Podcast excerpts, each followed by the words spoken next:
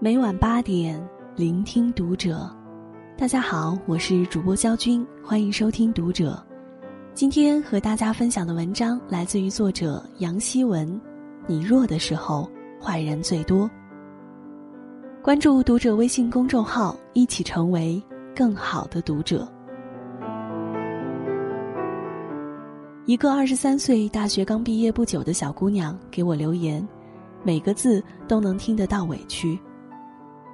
姐姐，我在一家公司做文员，这是我毕业后的第一份工作，做得特别用心，特别努力，可还是得不到同事和领导的认可，大家总是排挤我。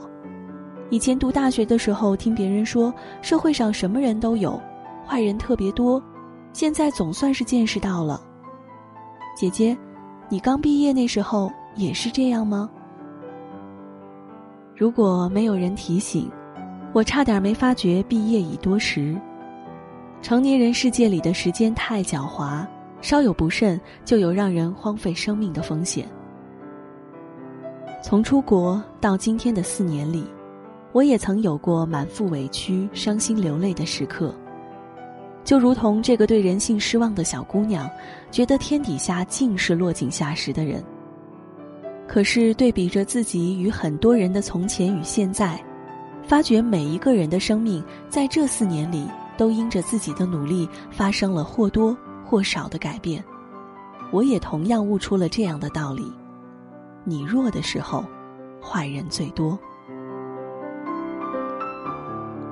我的朋友小欧四年前刚刚成为办公室新人的时候，几乎每天都要在通讯软件上联络我，说的话大致都一样，无外乎是在事业的最开始受了挫。他说：“我每天最早去办公室，打扫好卫生，浇好花儿，等着同事来。有时还给元老级的同事备好一杯热咖啡。可是恭恭敬敬端过去的时候，人家看都不看我一眼。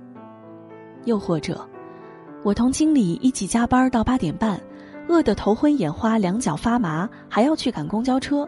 可经理连问也不问我要不要坐顺风车。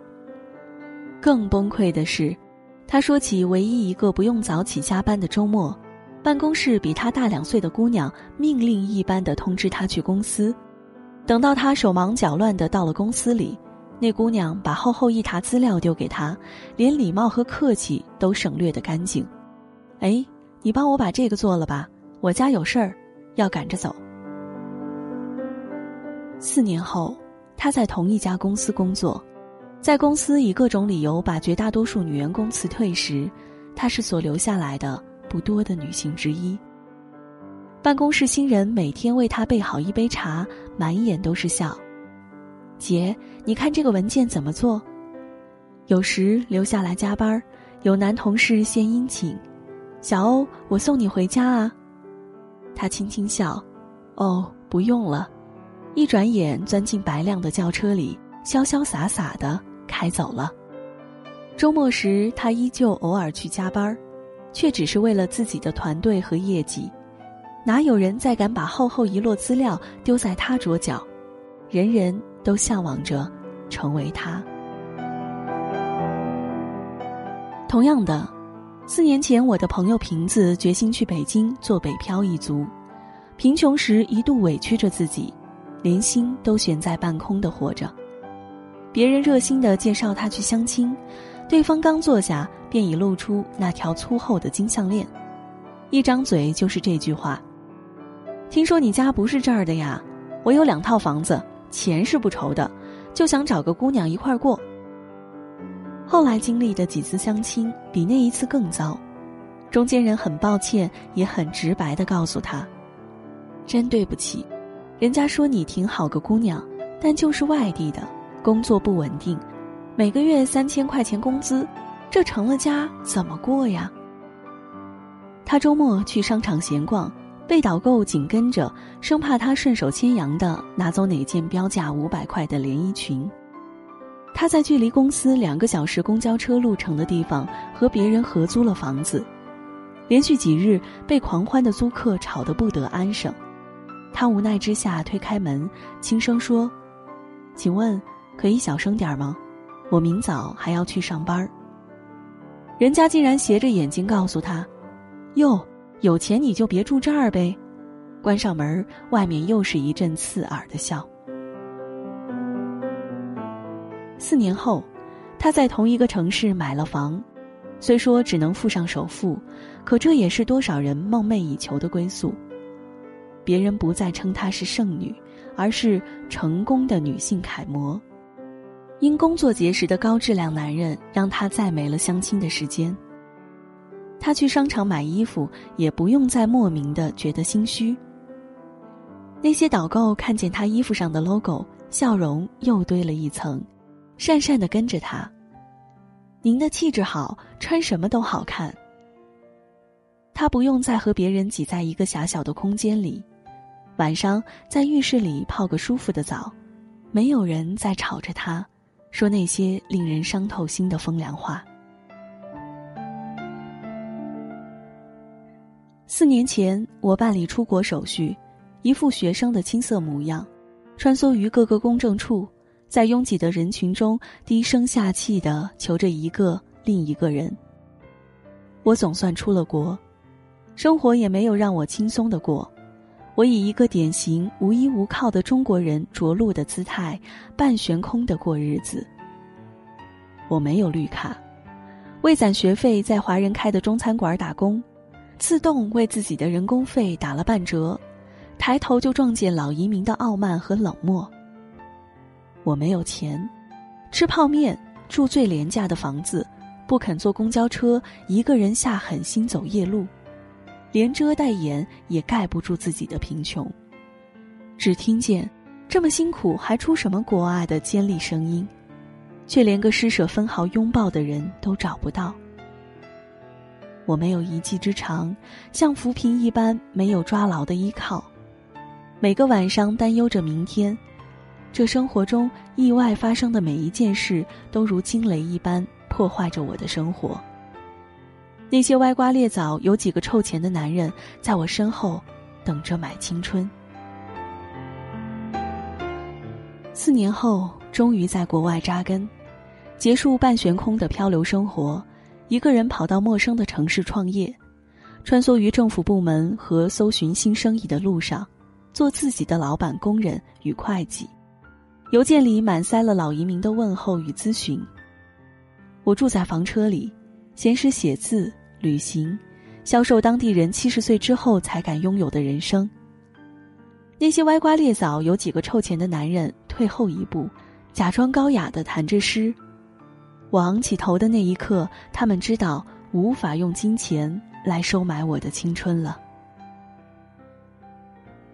记得和朋友讨论过，在出国最初曾经受过的委屈，朋友感慨地说：“其实我们也该知足了。”幸亏生而为人，这如果是在动物界，就我们两只小绵羊早就被人吃了。我心生感慨，物竞天择，适者生存的道理，到哪里不都是适用？在我们残酷的社会里，一个人单靠直觉就知道最弱者在哪儿。我曾经质疑过人性的残酷，却发现这质疑是如此无力。那些年遇见无数坏人，他们给我多少委屈，多少眼泪，令我下无数遍以后一定要出人头地的决心，却也让我看清楚，努力是唯一解脱的方式。这生活每达成一个新的高度，仿若身边就减少一个坏人。找到一份体面的工作，得以留在异国生活，那些说着。真见不得，明明留不下来，还死撑着不走的人不见了。赚了钱，那些天天说着“哟，都这么不容易了，还不找男朋友啊”的人不见了。换了好的居住环境，那些说着“这么便宜的房租，你还要天天洗澡”的人也不见了。生活用最残酷也最真实的方式告诉我：坏人很多。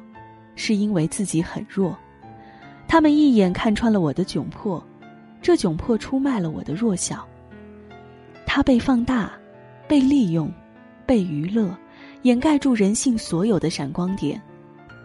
这也让我懂得，一个人唯有强大，才有选择的权利，才有被重视的资格，才会做出最有力、最有尊严的反击。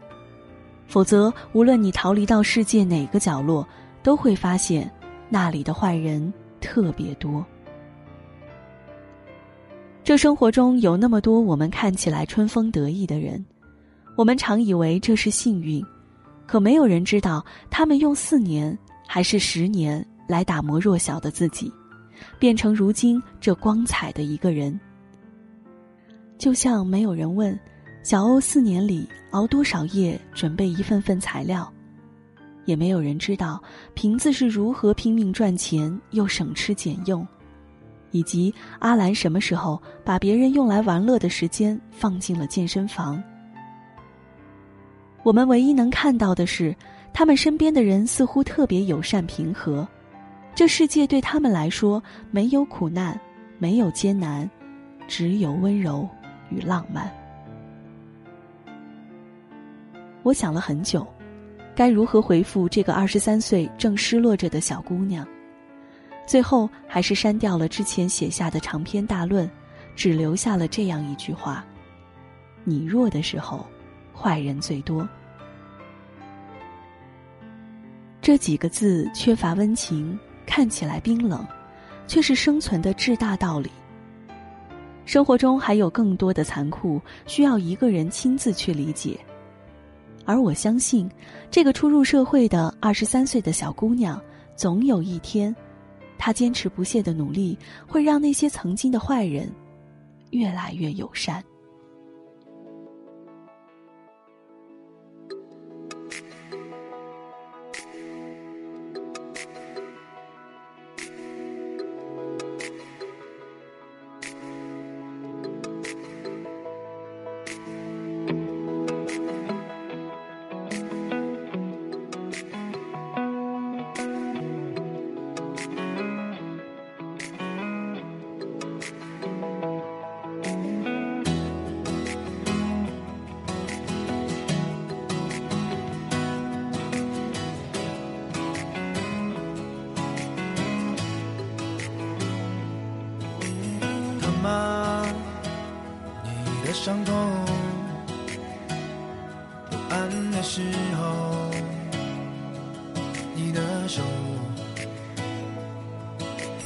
了吗？